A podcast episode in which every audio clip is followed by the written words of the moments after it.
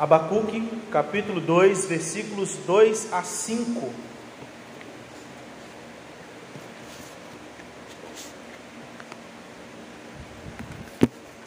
Farei a leitura, os irmãos estejam acompanhando. O Senhor me respondeu e disse: Escreve a visão, grava sobre tábuas, para que a possa ler até quem passa correndo, porque a visão ainda está para cumprir-se no tempo determinado mas se apressa para o fim e não falhará. Se tardar, espera, porque certamente virá, não tardará. Eis o soberbo, sua alma não é reta nele, mas o justo viverá pela sua fé. Assim como o vinho é enganoso, tão pouco permanece o arrogante, cuja gananciosa boca se escancara como sepulcro e é como a morte, que não se farta. Ele ajunta para si todas as nações e congrega todos os povos. A Escritura, irmãos, apresenta o Senhor como aquele que é o soberano, isto é, aquele que está acima de tudo e de todos. Não existe ninguém na face da terra, no universo, seja neste plano material, físico ou espiritual, que possa medir forças com Deus. Às vezes eu fico preocupado com alguns irmãos que, influenciados por uma teologia pentecostal e neopentecostal, principalmente por conta da teologia da libertação e a também chamada é, teologia da batalha espiritual, são influenciados às vezes a colocar o diabo como uma grande força e potência.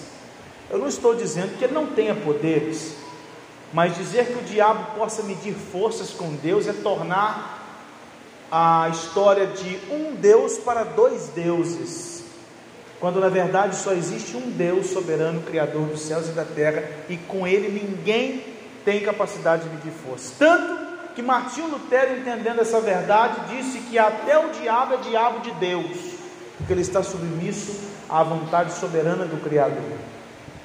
Como disse Lutero também, o diabo é como se fosse um cachorro amarrado na corrente.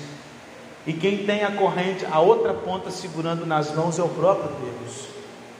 Então ele não é um ser que pode medir forças com Deus, porque Deus é soberano. Deus está acima de tudo e Deus está acima de todos. E ele também rege a história.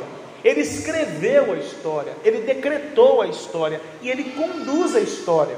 Ele é como se fosse um grande compositor que compõe uma sinfonia, coloca para os músicos tocar, mas quem é o maestro daquela história é ele. É ele quem dita as normas, é ele quem direciona aquela sinfonia que está sendo é, entoada. Então Deus é o escritor da história e aquele que rege a história, de maneira que tudo o que acontece acontece debaixo do plano soberano do nosso Deus. Pensando nisso, o compositor Estênio Márcios, eu não sei quantos aqui conhecem, mas se não conhecem, pode procurar lá na internet, é um pastor presbiteriano da Igreja Presbiteriana Conservadora e é um grande compositor, canções belíssimas. Ele tem uma canção chamada O Tapeceiro, e nessa canção ele retrata muito bem esse controle de Deus do universo, esse Deus que é soberano, criador dos céus e da terra e que rege a história e cuida do seu povo. E aí nessa canção, é, Estênio Márcios diz assim: tapeceiro, grande artista, vai fazendo o seu trabalho incansável, paciente no seu tear. Tapeceiro não se engana, sabe o fim desde o começo trança voltas, mil desvios, sem perder o fio. Minha vida é obra de tapeçaria, é tecido de cores alegres e vivas, que fazem contraste no meio das cores nubladas e tristes. Se você olha do avesso, nem, nem, nem imagina o desfecho. No fim das contas, tudo se explica, tudo se encaixa, tudo coopera para o meu bem. Quando se vê pelo lado certo, muda-se logo a expressão do rosto, obra de arte para a honra e glória do tapeceiro. Quando se vê pelo lado certo, todas as cores da minha vida dignificam a Jesus Cristo, o tapeceiro. Às vezes nós ficamos amedrontados diante das circunstâncias da vida, porque nós estamos olhando pelo avesso. nós estamos olhando focado na tribulação, no caos, que foi o que nós tratamos na semana passada. E a nossa vida é exatamente assim. Quando vemos de nossa perspectiva, ela pode ser cheia de cores nubladas e tristes. Se a gente olha da nossa perspectiva, da nossa maneira de enxergar as coisas, a gente no meio do olho do furacão, a gente enxerga a coisa meio tenebrosa. Mas quando a gente enxerga com a perspectiva do Senhor, quando se vê pelo lado certo, então ela é uma obra de arte que Deus está executando tudo para o louvor e glória do seu nome. O sentimento de Abacuque após a primeira resposta do Senhor é de total perplexidade. Nós vimos isso ah, anteriormente. Primeiro Abacuque nos versículos 1 a 4 do capítulo 1, ele diz que desejava que Deus avivasse o seu povo e que punisse os maus. Aí Deus, nos versículos 5 a 11, frustra a oração de Abacuque, dizendo assim: a nação vai ser consumida pelo exército babilônico. Eu estou suscitando os caldeus para penalizar o meu povo, o povo da aliança. E aí, Abacuque, nos versículos 12 do capítulo 1 até o capítulo 2, versículo 1, que foi o texto que nós vimos na semana passada, fica perplexo ele entra em choque, porque ele pensa assim: Senhor, não é possível que nós, o povo da aliança, vamos passar por tanta dificuldade, sermos mortos, ter nossa cidade destruída por um povo ímpio. É bem verdade que nós já vimos muitas nações e cidades, exércitos caírem diante do poder do Senhor. Mas o nosso povo, o povo da aliança, às vezes eu fico meio perguntando: como assim? Como isso pode acontecer? Como é que o justo, o injusto vai sobressair sobre o justo? Sabe qual é o problema, irmãos, de Abacuque? É o problema nosso. O problema nosso é que a gente nunca consegue enxergar um Deus contra nós, a gente só enxerga um Deus por nós. A gente sempre se agarra, às vezes, num texto como Romanos: se Deus é por nós, quem será contra nós? E acha que Deus, tudo que a gente faz e deixa de fazer, está tudo bom, porque Deus é por nós. E essa era a questão aqui de Abacuque. Ele não imaginava que chegaria uma época que Deus seria contra o seu povo. Aí às vezes eu me lembro que quando surgiu essa pandemia toda, eu cheguei a comentar com algumas pessoas, tentei até bolar um texto e, e, aí a liderança da igreja onde eu estava lá achou que é melhor não deixar isso, porque nem sempre uma pandemia é punição de Deus. E às vezes é outros motivos e tal. E aí eu comecei a ver vários pastores pelo Brasil afora, sérios, defendendo a mesma posição que eu tinha pensado. Um menino besta lá, fazendo seminário, tinha chegado a essa conclusão, com base no Salmo 137. Porque quando a gente olha para uma pandemia dessa, quando a gente vê Deus nos trancafiando dentro da nossa própria casa, e ao pensar assim, sabe o que está acontecendo? Deus não quer que a gente cultue. Deus está nos colocando dentro de casa, porque nós temos transgredido a lei dele, inclusive o deleite nele tem se perdido, o deleite no dia do Senhor tem se perdido, o prazer de cultuar no dia do Senhor tem se perdido. A gente tem tratado o, o, o culto do dia do Senhor como uma coisa qualquer, uma atividade semanal. Do mesmo jeito que você agenda para ir no shopping passear, você agenda para ir para o culto. E aí a gente não consegue perceber um Deus contra nós dizendo assim: fecha as portas e fica todo mundo dentro de casa.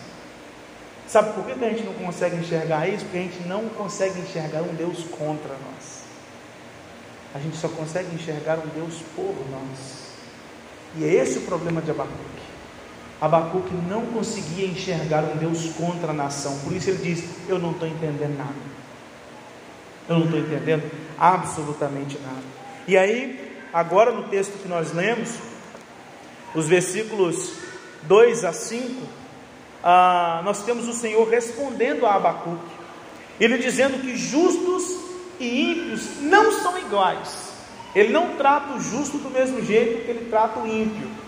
Deus haveria de punir os caldeus no futuro, chegaria o dia em que os caldeus também seriam alvos da ira, do peso da mão divina. Os caldeus seriam usados nesse dado momento para punir Israel e para punir outras nações, mas chegaria o tempo dos caldeus. Os caldeus eram uma vara na mão de Deus, mas um dia Deus quebraria essa vara. Deus queimaria essa vara. E aí nós temos do versículo 2 até o versículo 20 do capítulo 2 uma declaração de que Deus trata o seu povo diferente, e há uma declaração a partir do versículo 6 de que a punição, a ira de Deus, o julgamento de Deus viria sobre os caldeus. Os caldeus eram um povo idólatra, imoral, entregue à sua própria força e poder. Mas a nação de Israel também estava na idolatria. E Abacuque está dizendo assim: o Senhor vai usar os idólatras para punir a gente. Aquele que o Senhor escreveu, não terás outros deuses diante de mim. Aí Deus disse para Abacuque: Mas vocês têm outros deuses diante de mim. Porque esse foi o problema do exílio babilônico. A nação de Israel tinha outros deuses além de Deus. Mas Deus disse: Eu vou cuidar de um remanescente. Por isso o versículo 4 é maravilhoso para Abacu, para Israel e para nós. O justo viverá pela sua fé. Como disse o profeta Jeremias, as misericórdias do Senhor são a causa de não sermos consumidos. E o contexto dessa palavra, dessa expressão de Jeremias é o exílio babilônico. Porque quando ele escreve Lamentações, ele está enxergando a cidade sendo cercada pelos caldeus. E ele chora amargamente por tudo aquilo que estava acontecendo por causa dos pecados da nação.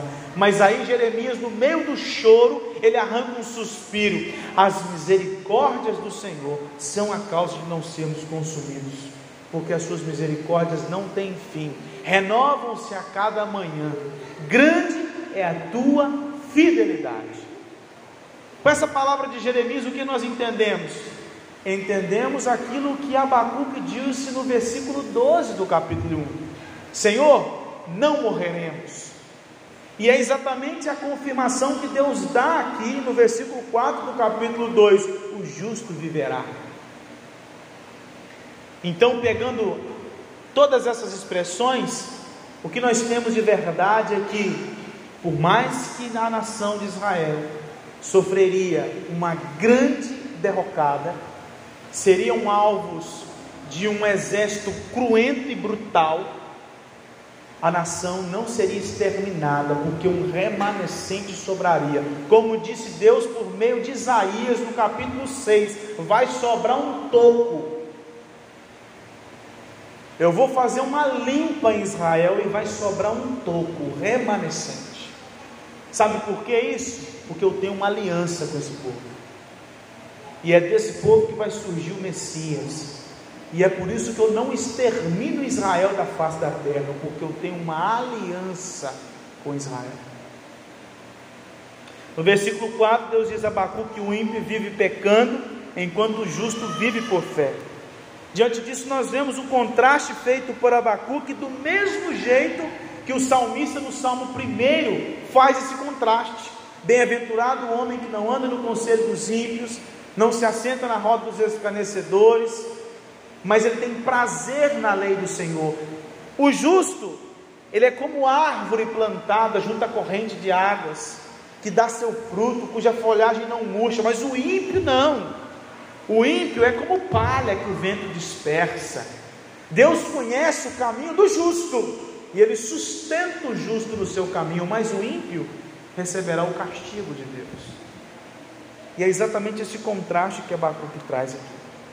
Nos versículos 2 e 3, o Senhor ordena que o profeta escrevesse então a visão, gravasse essa visão, porque chegaria o dia do cumprimento. Que cumprimento?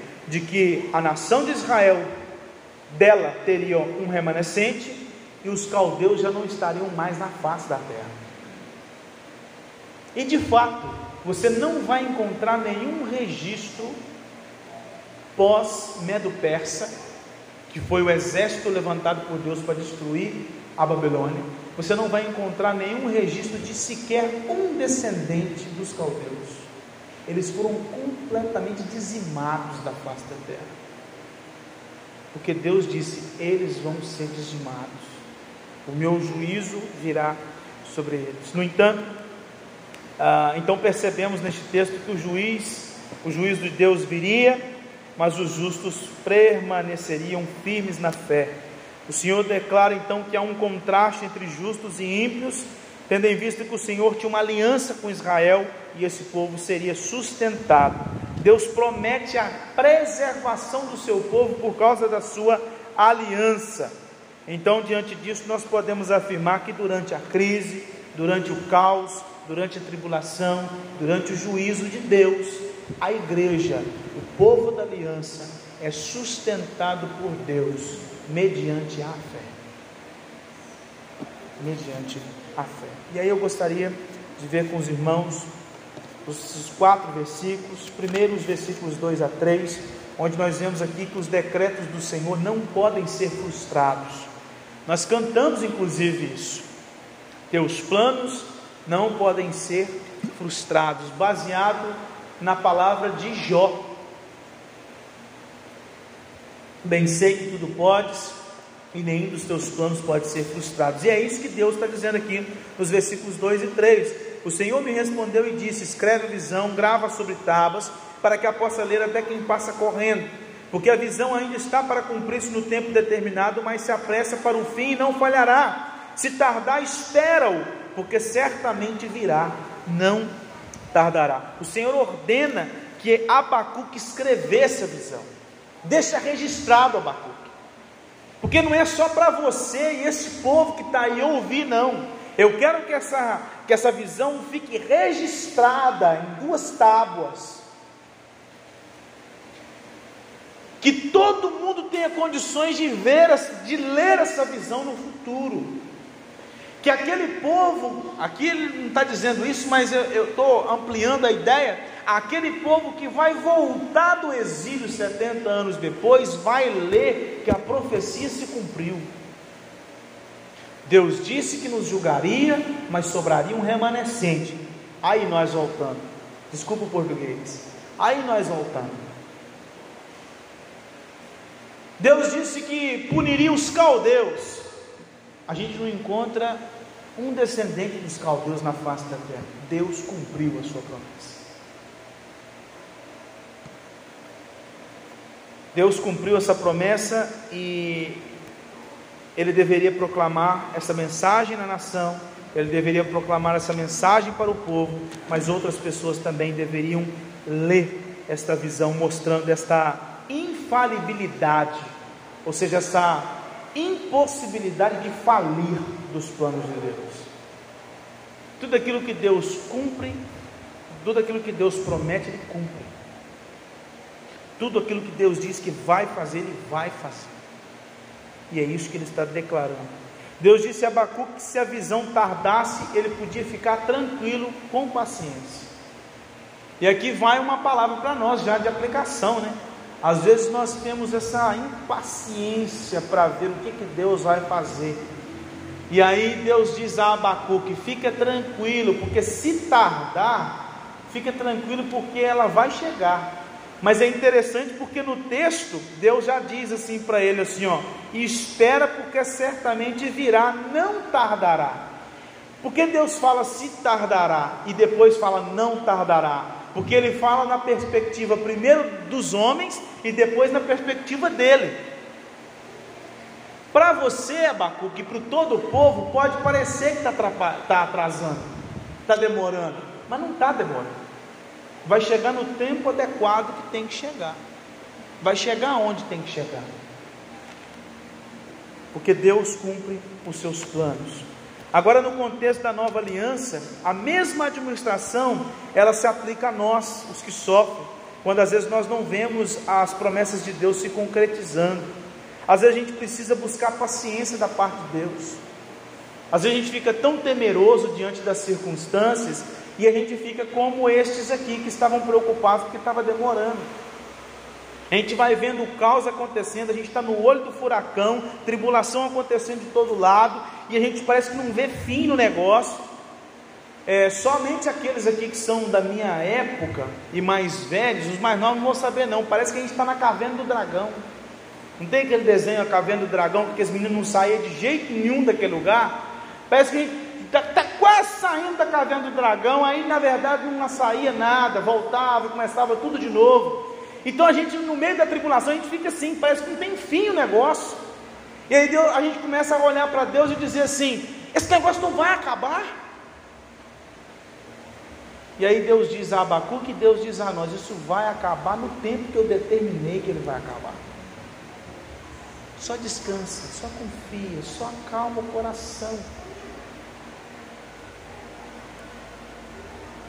O autor da carta aos Hebreus, no capítulo 10, versículo 36 a 39, diz assim: Com efeito, tendes necessidade de perseverança, para que, havendo feito a vontade de Deus, alcanceis a promessa, porque ainda dentro de pouco tempo, aquele que vem virá e não tardará.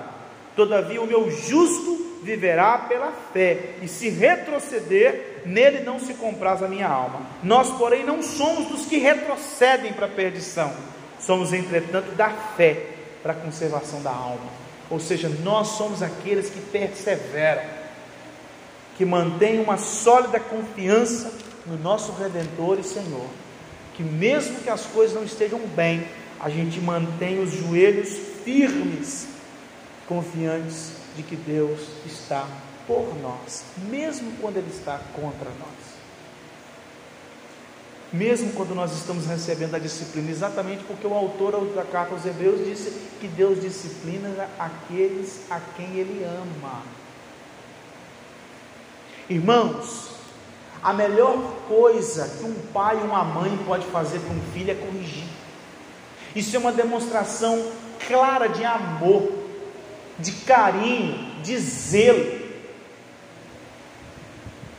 E é isso que Deus está dizendo em Hebreus, eu, porque amo vocês, disciplino.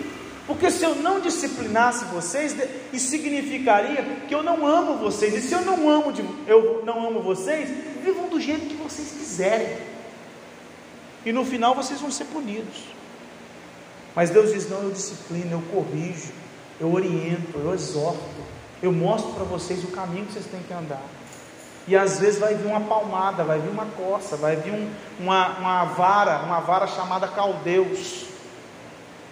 E ela veio e veio com força. Deus puniu o seu povo. É importante que nós tenhamos a perspectiva de que em breve Deus consertará a situação caótica e a injustiça que nós vivemos. Davi tinha essa convicção que chegaria o dia que Deus julgaria os ímpios, os seus inimigos, gente que estava atrás, nas costas dele, machucando, confrontando, prensando ele na parede. E aí Davi chega diante de Deus e diz: Não te indignes por causa dos malfeitores, nem tenhas inveja do que praticam a iniquidade, pois eles dentro em breve definharão como a relva e murcharão como a erva verde. A nação de Israel foi consumida pelo exército babilônico, mas no final de 70 anos a nação voltou. e os babilônicos já nem existiam mais. Quanto a isso, John Legg, um comentarista, ele disse o seguinte: Não importa quão dolorida seja a sua experiência do triunfo de homens maus na sua vida pessoal, na sua igreja local ou na condição mais ampla do povo de Deus, não se desespere, não desanime, confie em Deus. Ele disse que seus propósitos de bem amadurecerão e suas promessas serão mantidas. Sua revelação ocorrerá no tempo propício. A sua tarefa é esperar em fé. E para fazer isso, você precisa levar a sua palavra a sério e crer nas suas promessas. Nós precisamos de mais do que uma resposta filosófica ao problema do mal. Nós precisamos de uma fé que nos guardará andando em retidão e para a vida. É disso que nós precisamos. De uma fé que está ali diante do nosso Deus. A história de Deus ela caminha para o fim. O fato de a história ter um alvo destinado por Deus dá consolo para nós. A gente está sofrendo, mas o sofrimento não é eterno para nós. 30 dias, 40 dias, 2 anos, 10 anos, 20 anos, 50 anos, 70 anos. Não importa, não vai ser para a vida toda.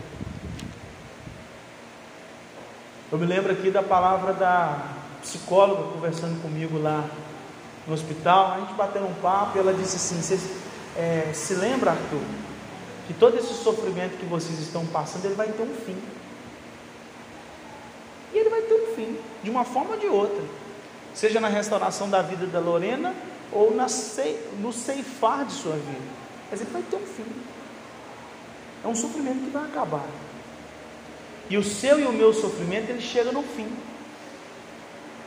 Às vezes ele pode levar anos, décadas, meses, semanas, mas ele vai chegar no fim. E aí você pensa assim: ah, é aquela situação pontual. Não, eu estou falando de vida. Desde o momento que nós nascemos, nós sofremos e vamos sofrer até o dia que nós tivemos a nossa vida ceifada. E a promessa de uma vida sem sofrimento não é aqui, é lá. Não é aqui, é lá. E é por isso que a gente pode ter conforto, consolo. Tá doendo, tá difícil. Meu pai, eu tenho 90 anos e tá doloroso, mas meus 90 anos chegaram ao fim e eu estou nos braços do Pai. Agora eu não tenho dor, não tenho sofrimento, não tenho tristeza, não tenho angústia, não tenho mais nada disso. Agora é outros tempos. Então, irmãos, os planos do Senhor, eles não podem ser frustrados. Por isso, eu e você devemos continuar firmes. Mantenha sua fé firme no Senhor, porque os planos dele não mudam. Deus é imutável. O que Deus disse que vai fazer, Ele vai fazer. E se Ele tem um, uma promessa de consolo e conforto para nós do porvir, esse porvir vai chegar. E mesmo que nós estejamos passando por momentos difíceis aqui, nós temos uma promessa de refúgio em Deus, de consolo em Deus, de fortalecimento em Deus. Por mais que esteja doendo, esteja pesado, Deus prometeu nos dar forças. Então confie nessa, nesse fortalecimento que Deus nos dá. E confie numa vida eterna com Cristo Jesus, sem esse sofrimento. As promessas do Senhor, elas não são destinadas para este mundo, como eu disse, mas para por vir. Você não vai ter promessa de vida sem sofrimento aqui. Promessa de vida sem sofrimento aqui é coisa da teologia da prosperidade, não é coisa da teologia bíblica. A teologia bíblica diz claramente que sofrimento para nós crentes não é um acidente de percurso, é uma agenda de Deus. Sofrimento faz parte da nossa vida. E a gente tem que sofrer. Não é que a gente pode sofrer, a gente tem que sofrer. Porque sofrer, como disse o apóstolo Paulo, é experimentar um gostinho do sofrimento de Cristo para resgatar-nos do cativeiro do pecado. Contamos com o consolo, com o conforto, com a provisão, com a segurança de Deus nesse mundo. Então a gente tem que manter confiança. Mantenha-se firme aí, porque Deus tem consolo para os seus. Como disse o salmista no Salmo 46, Deus é o nosso refúgio e fortaleza, socorro bem presente nas tribulações. E ainda que a terra fique atormentada, que os reinos fiquem atormentados, por mais que os exércitos sejam grandes, eu confio no Senhor Aquietai-vos e sabei que eu sou Deus, porque eu sou refúgio e fortaleza para vocês no meio da dor. Depois o profeta, melhor dizendo, Deus, pela pena do profeta, diz nos versículos 4 a 5 que os justos prevalecerão. Os justos prevalecerão diante do juízo do Senhor. Eis o soberbo, sua alma não é reta nele, mas o justo viverá pela sua fé. Assim como o vinho é enganoso, tampouco permanece o arrogante, cuja gananciosa boca se escancara como o sepulcro, e é como a morte que não se farta. Ele ajunta para si todas as nações e congrega todos os povos. O Senhor inicia nesses versículos 4 e 5, demonstrando a diferente existência entre justos e injustos. Nesses versículos, o Senhor diz a Abacuque que o soberbo não é reto, que o justificado pela fé deve viver por meio da sua confiança imperturbável. Mas o arrogante continua em seus caminhos vangloriosos, ou seja, enquanto o soberbo prospera e se vangloria, o justo sofre e é humilhado. Mas o justo vive pela sua fé.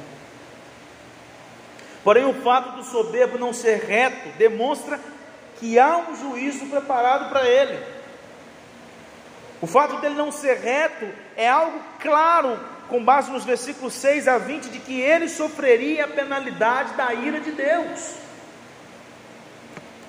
E por isso que Deus pronuncia cinco ais aqui, ó, versículo 6, versículo 9, versículo 12, versículo 15 e versículo 19.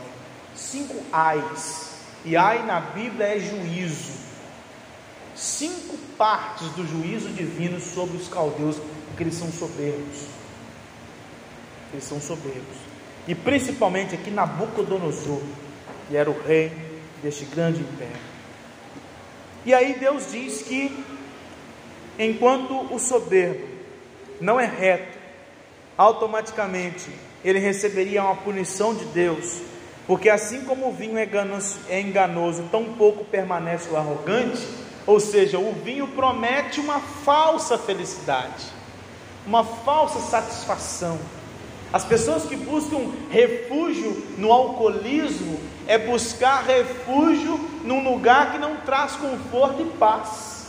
E é isso que o profeta está dizendo, é isso que Deus está dizendo pela boca do profeta. Assim como ele está achando gostoso e saboreando da sua soberba, do seu orgulho, do seu poder, da sua força, do fato de estar destruindo as nações e crescendo o seu império, ele vai ver que no final isso tudo vai acabar. Vai ter se passado de um grande sonho que se tornou realidade por um breve momento. Mas tudo vai chegar ao fim. E ele vai sofrer a punição do Senhor. Mas, e esse mas é maravilhoso, o justo viverá por sua Enquanto o ímpio vai, vai sofrer o juízo de Deus, os justos vão ser mantidos por Deus, vão prevalecer por causa do cuidado de Deus. E aqui nós precisamos entender algumas coisas. Primeiro, a ideia de justo. Às vezes você e eu temos uma ideia de justo que não é a ideia que a Escritura diz. A Bíblia diz que não existe nenhum justo que pisa nessa terra. Sendo assim, eu e você não somos justos por excelência por natureza. Porque ser justo é alguém que só pratica a justiça, é alguém que só anda em retidão. Sendo assim, eu e você não somos justos. Nós somos justificados. E aí podemos ser chamados justos. Por causa de uma justiça externa a nós. Não a nossa, mas de Cristo. E aqui, quando ele diz justo, ele traz esse conceito de tribunal, ou seja, alguém declarado reto, alguém declarado correto, alguém declarado é, fiel à justiça. E esse conceito era muito comum no Antigo Testamento, né? a ideia de uma sentença é, de tribunal. Por isso que nós dizemos que a justificação pela fé, ela ocorre no tribunal de Deus. É uma declaração judicial. Deus declara aqueles que pela fé se chegam a Cristo justificados. Porque ele pega a justiça de Cristo e lança sobre aquele que crê. E essa justiça nos reveste. É por causa dessa, dessa justiça que nós somos justificados.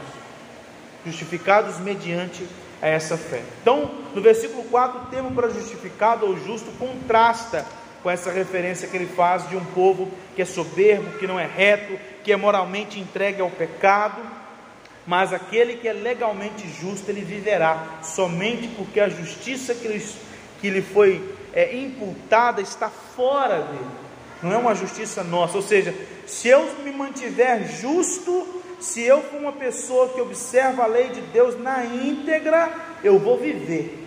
Não, olha só, o justo viverá pela fé. Que fé?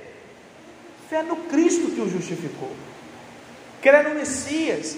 Aí você fala assim, mas Arthur, isso aqui é Abacuque. Jesus ainda não tinha chegado na história, mas havia já a promessa do Redentor. Então essa fé aqui é uma fé que olha para frente, enquanto a nossa fé hoje olha para trás.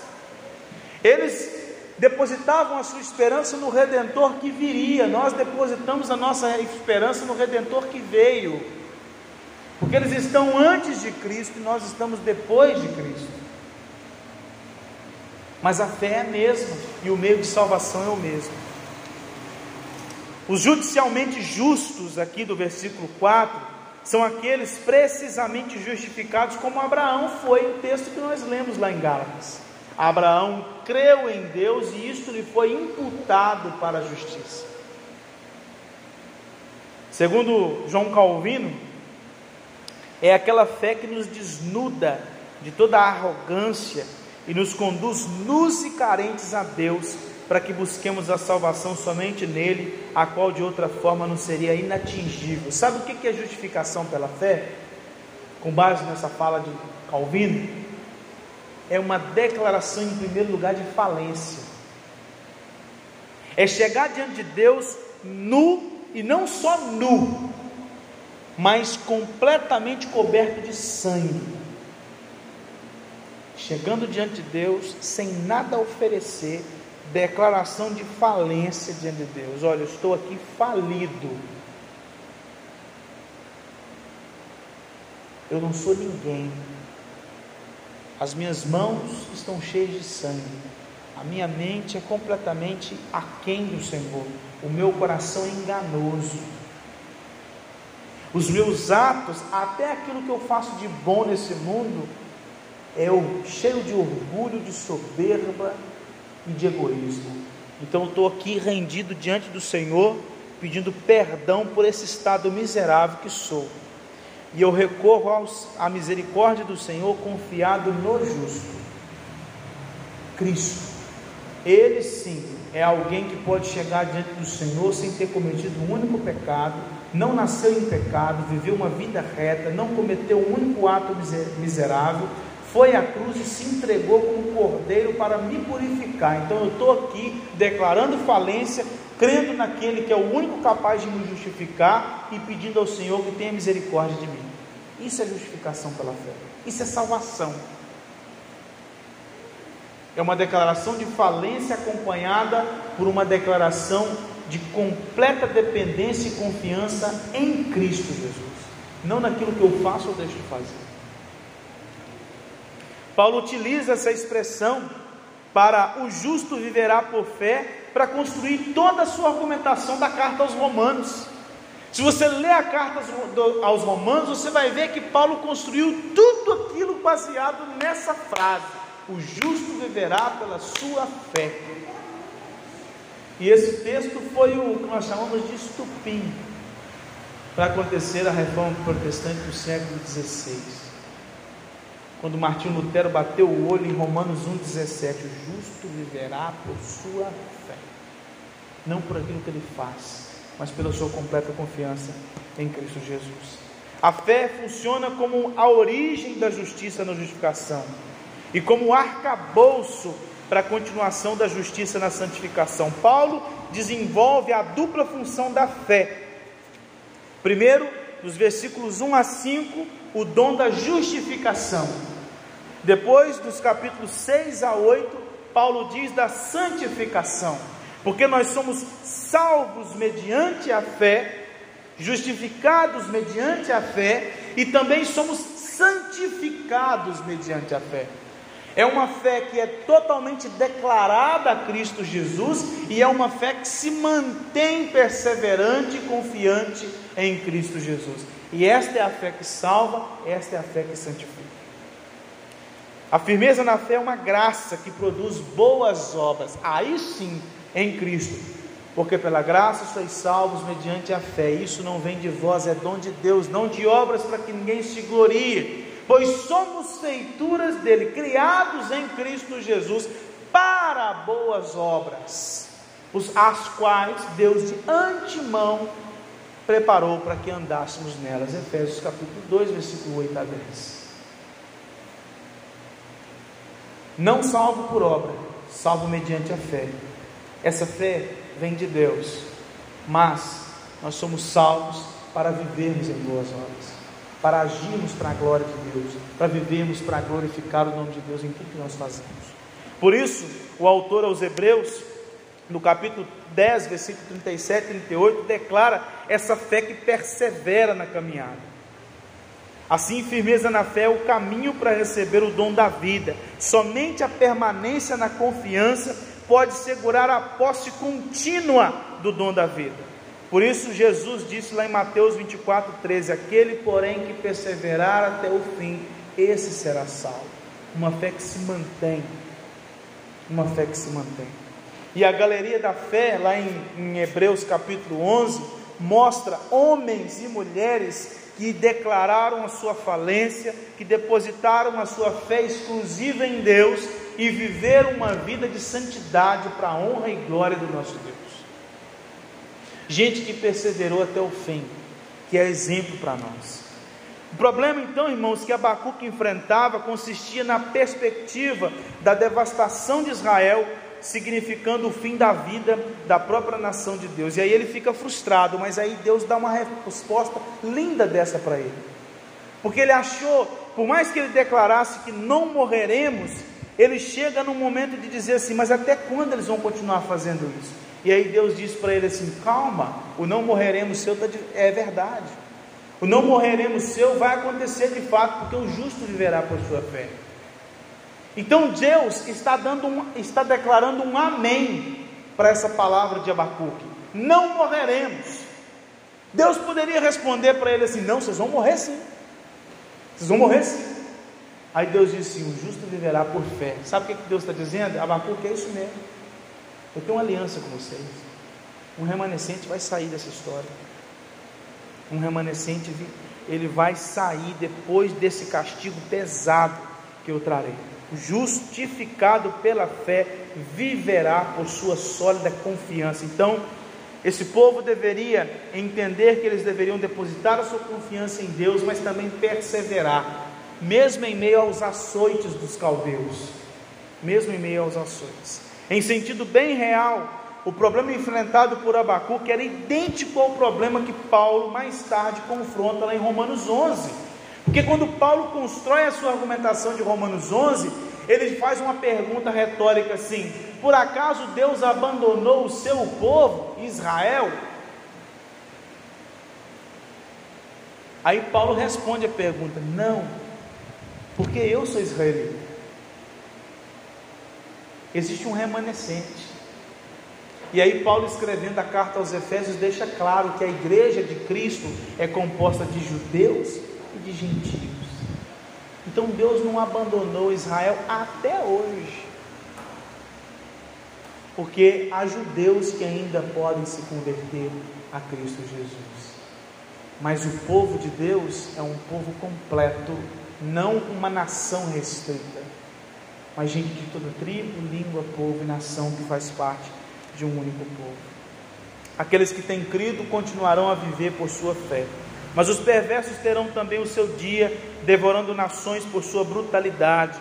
Os justificados pela fé viverão pela sua sólida confiança, presume a essência do evangelho cristão, enquanto o orgulho do incrédulo explica sua infindável brutalidade contra o povo do Senhor. Olha o Salmo 2 depois em casa.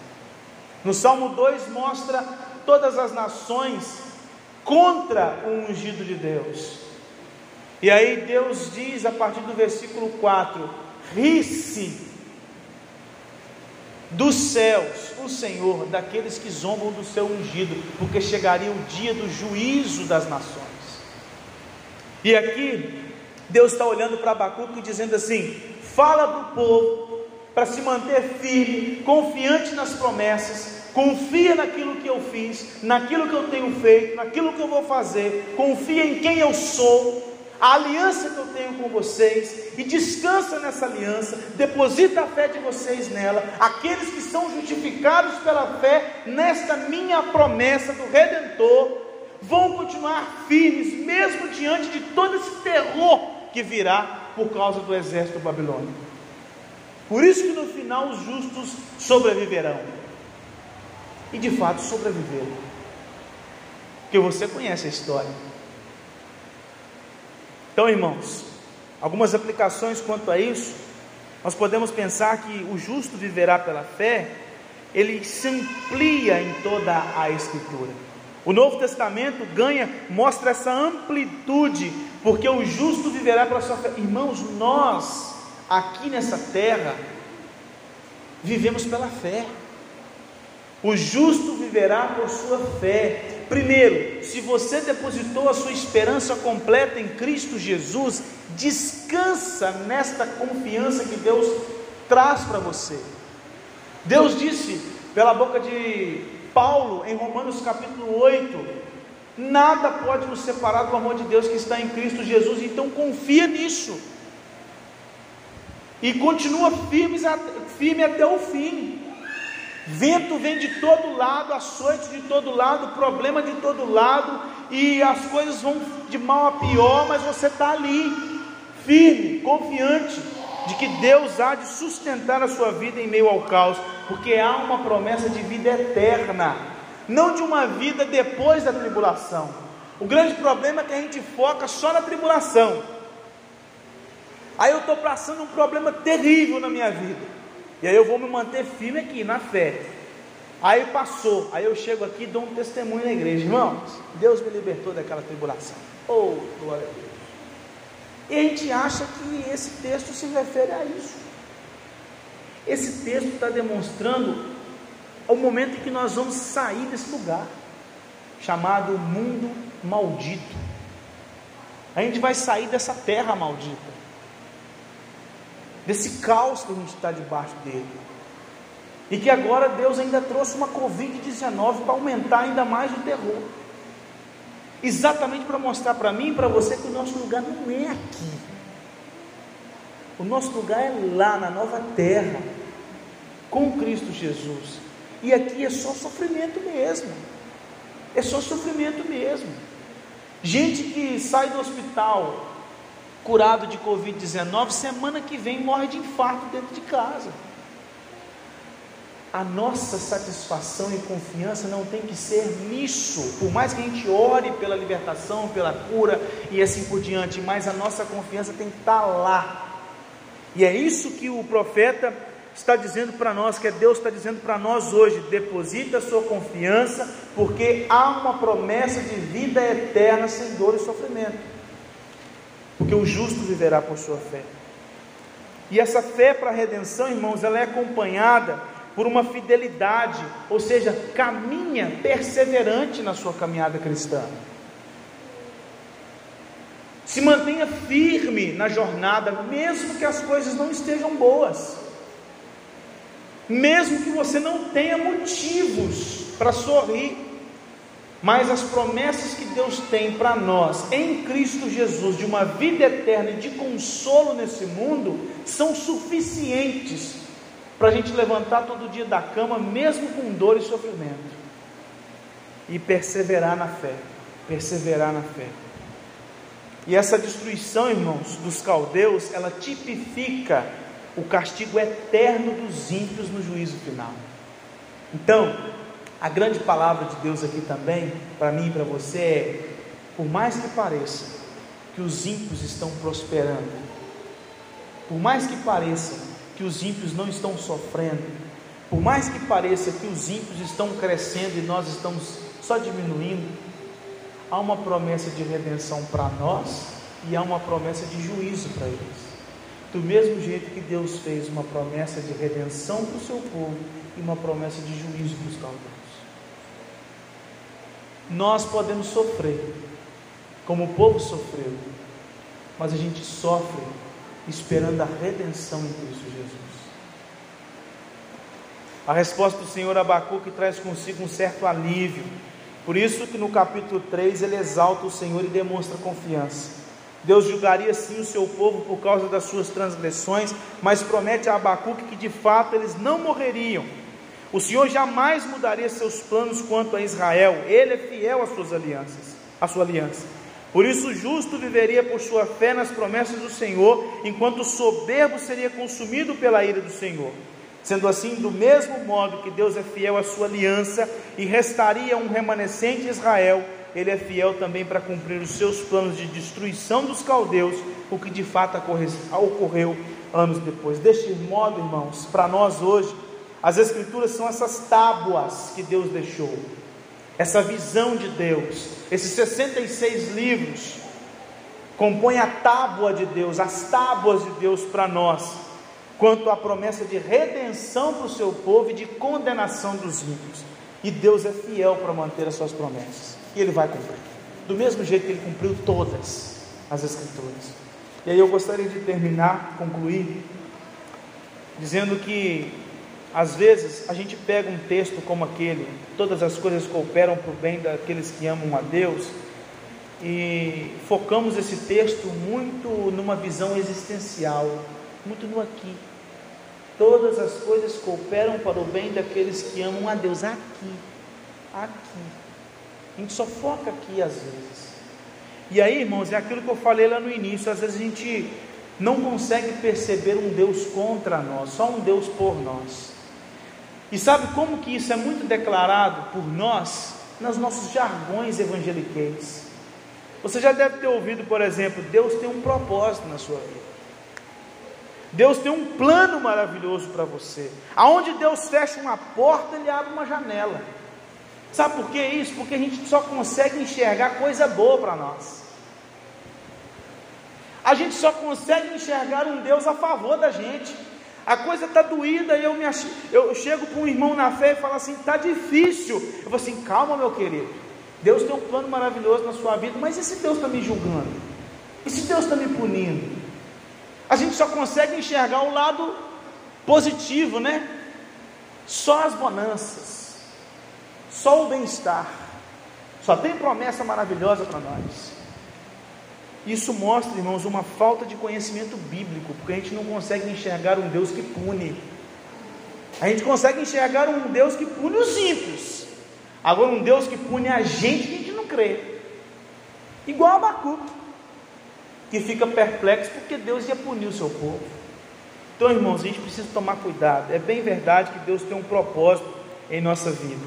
Mas tudo isso é um propósito redentor. Propósito redentor. Deus tem um propósito sim, mas no meio dessa história toda nós vamos passar por altos e baixos e momentos difíceis. É, todas as coisas cooperam para o bem, mas esse bem nada mais é do que a nossa redenção. Ele nos predestinou, nos chamou, nos justificou e há de nos glorificar. Por isso, todas as coisas cooperam para o bem daqueles que amam a Deus, porque nós estamos sendo preparados por Deus, moldados por Deus, crescendo por Deus, e no final dessa história é uma história linda na presença do nosso Deus. Deus eterno, todo-poderoso, nós te agradecemos por esta verdade da tua palavra. Ó Deus eterno, continue confortando os nossos corações em meio ao caos, em meio à tribulação. Nos ajude a enxergar, ó Pai, as coisas na perspectiva do Senhor. Nos ajude a enxergar a nossa vida e a história de acordo com os planos e os projetos do Senhor.